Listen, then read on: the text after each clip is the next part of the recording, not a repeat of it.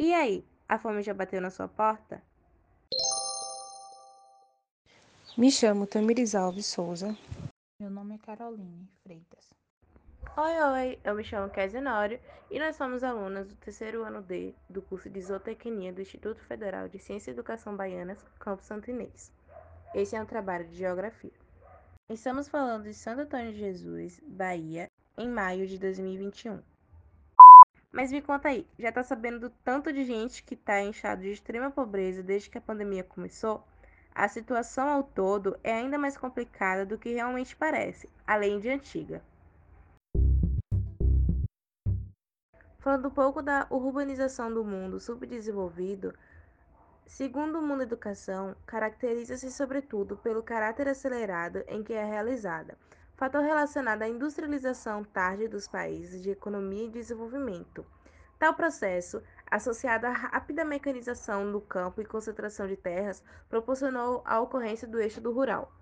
Essa urbanização foi realizada sem o devido controle das administrações governamentais, gerando verdadeiros booms demográficos em algumas cidades. Com isso, os problemas urbanos como fome, escassez de água, saneamento básico, falta de moradia e trabalho se multiplicaram em face da incapacidade dos governos de fornecer infraestrutura básica para grandes aglomerados urbanos. Bom, eu vou falar um pouco sobre os conceitos de segregação urbana e de rede urbana. Começando por segregação urbana, todos os grandes centros urbanos possuem um arranjo espacial fracionado. Isso significa que existem várias partes que o compõem. No entanto, cada fração com sua particularidade em diversos aspectos. A estrutura de uma grande cidade existe vários polos. Isso quer dizer que cada região é dotada de um centro e uma rua de maior destaque. A divisão da estrutura urbânica, juntamente com o aumento da população e da própria cidade, promove uma precarização em relação à malha urbana, pois os habitantes não se apresentam na cidade inteiramente, e sim em partes que se relacionam com o cotidiano das pessoas ou seja, local de residência, trabalho, escola, entre outros lugares de convívio. A cidade é dividida também por fatores financeiros ou de renda.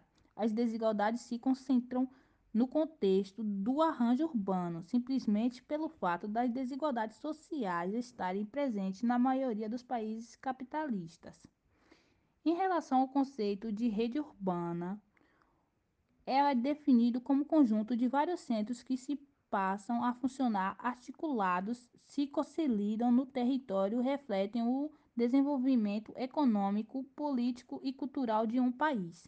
Venho aqui falar um pouco sobre a mobilidade urbana e a desigualdade regional.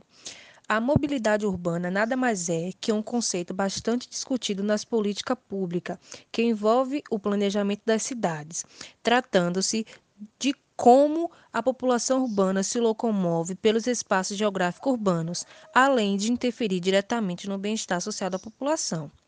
Já a desigualdade regional no Brasil existe de vários tipos de desigualdades.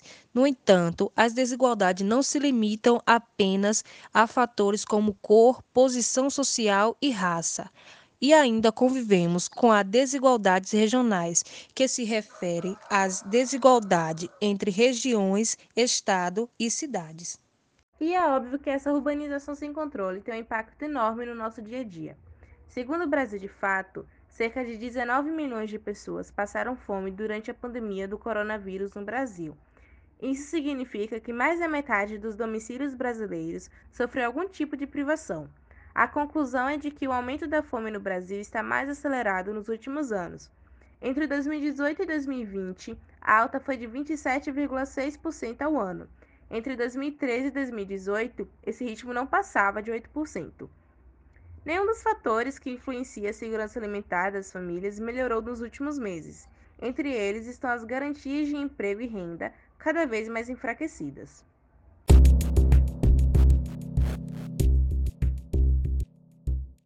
Após essa bomba de informações, não podemos negar que o Brasil precisa urgentemente de um plano governamental para combater não somente o Covid-19, mas a fome, a falta de trabalho, a falta de saneamento básico, a falta de uma boa estrutura para a educação e uma boa estrutura para a saúde.